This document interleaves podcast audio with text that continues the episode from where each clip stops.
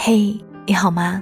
我是三 D 双双，我只想用我的声音温暖你的耳朵。我在上海向你问好，欢迎收听《白日梦小姐的故事》。今天跟大家分享的文章来源于女报，作者是加士伯 L。和一个人恋爱，总要有所企图。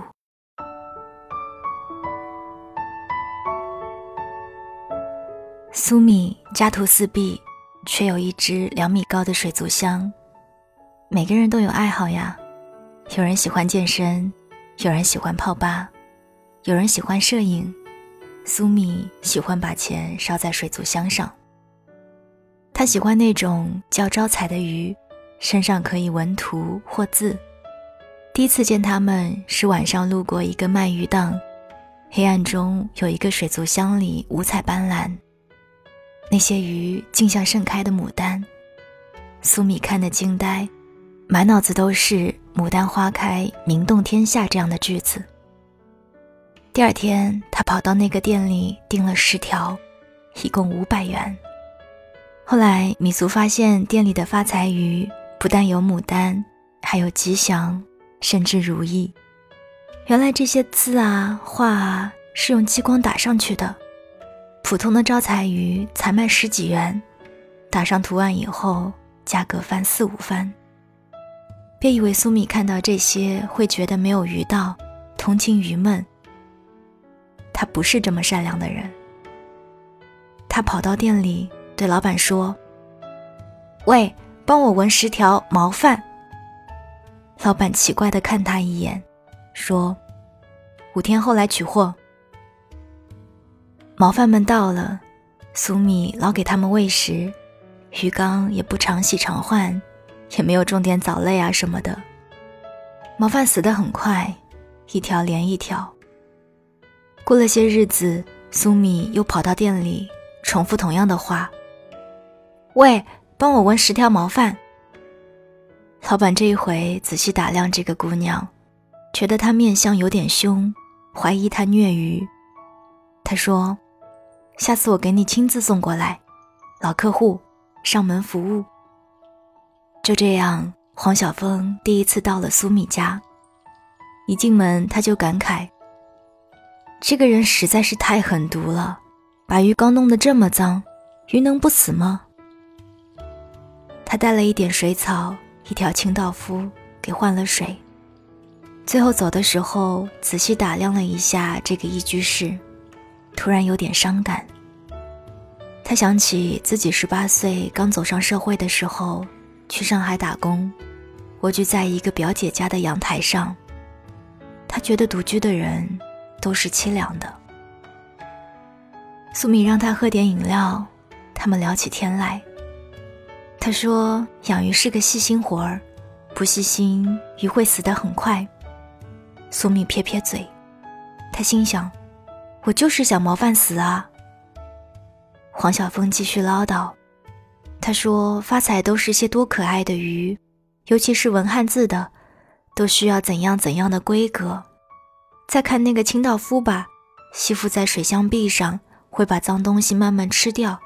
再说那个水草。”出门的时候已经是下午三点，黄晓峰记得自己是十二点多进的门，怎么待了这么久？中午我没喝酒啊。其实没事的时候，苏米也喜欢待在水族箱前，拿一瓶朗姆酒，纯欣赏。朗姆酒的度数很低，想喝醉不容易。苏米却总是觉得自己是想醉就醉的。毛范是她的前男友，谈了四年，去美国后没多久就说了拜拜。这种事情一点儿也不稀奇。现在这个社会，杀个人会上新闻头条，但分手会吗？不会。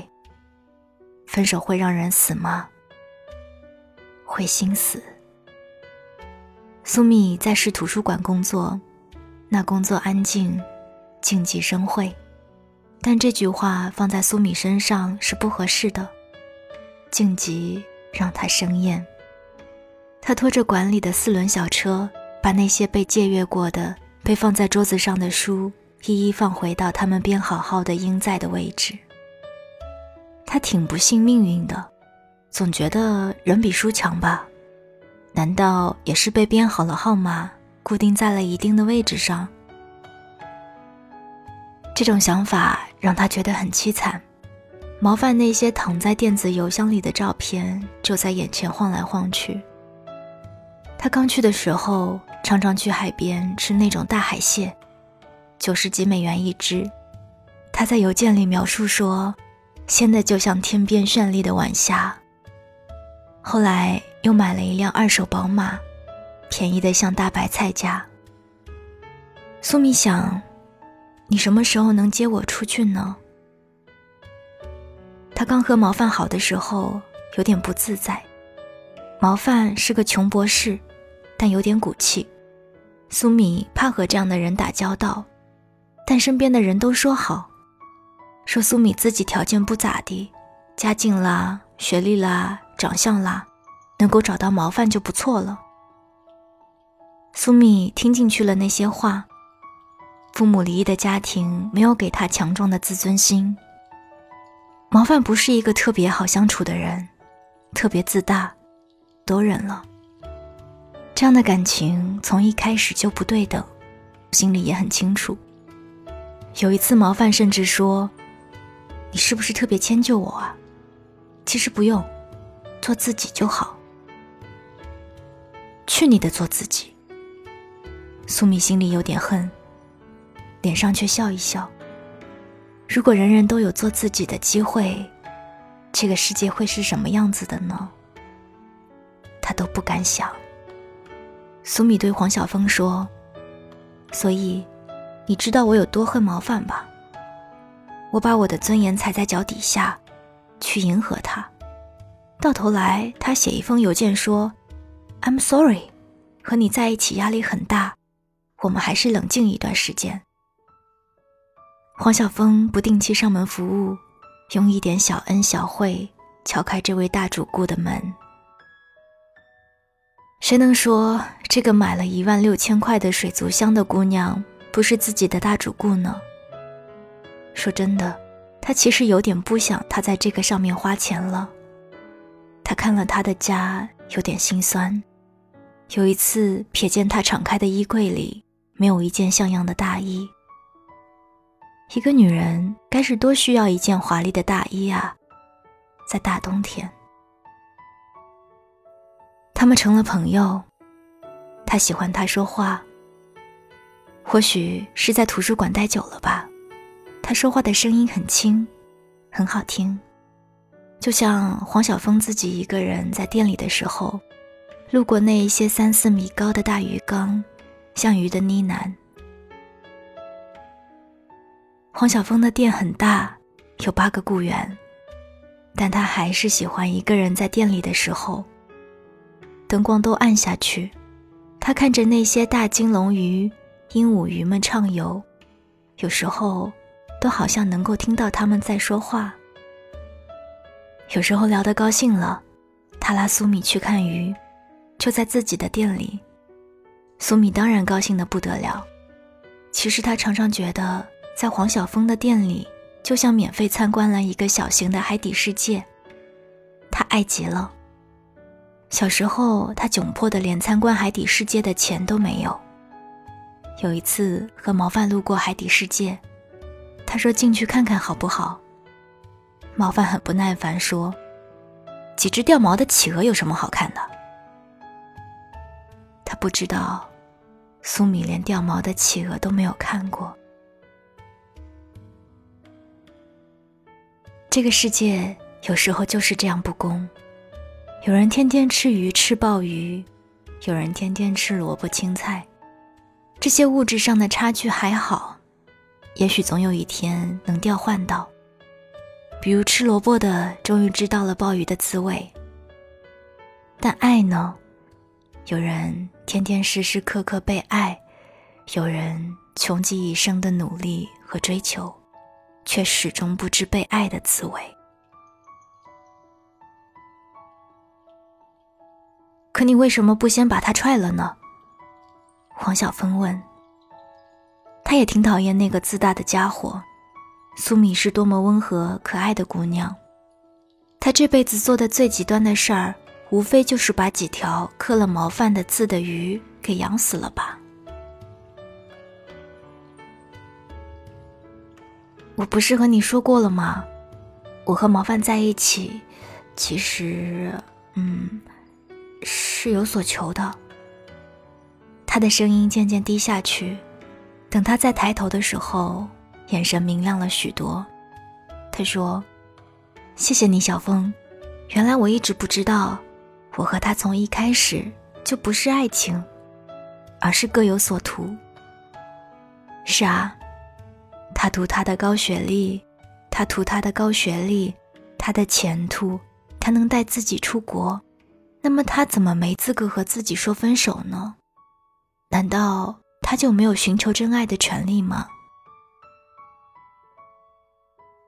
苏米从和毛范的失恋中彻底恢复过来，以为心情会好一些，但其实没有。他发现自己变得好沮丧。像他这样的人，可以拥有爱情吗？他从来没有这样问过自己，因为在他心目中，自己的生活只能是认识一个人，和他在一起，按揭一套房子，生一个孩子，平平凡凡的过完这一生，像被编号的那些书本一样。一个多么矛盾的人生，不想被安排。却冥冥中被自己所安排。从秋天到冬天，他一直都在沮丧期。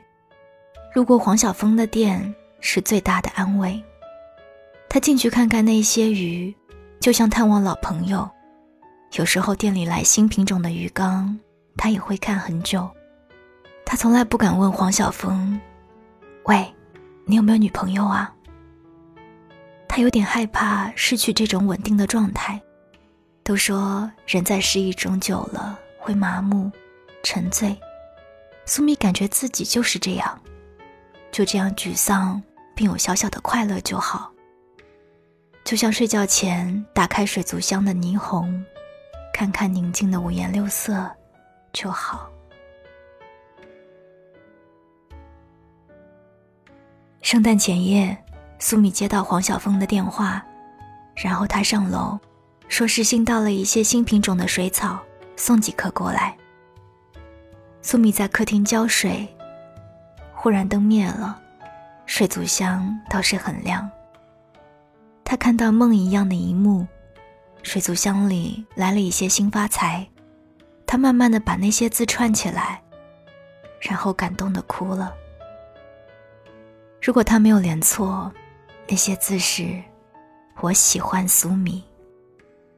水箱的那一头，黄晓峰在笑。他第一次觉得，他长得真心帅。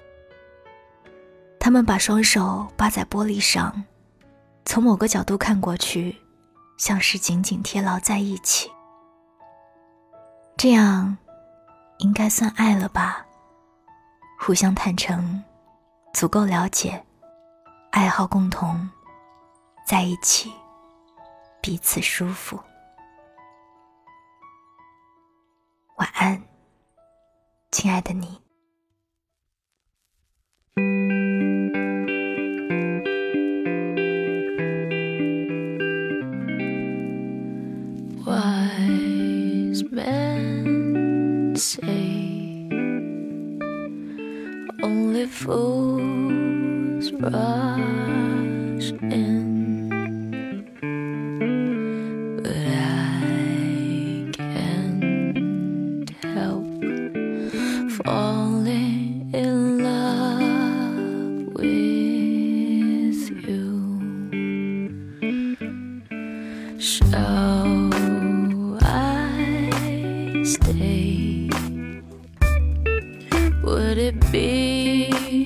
us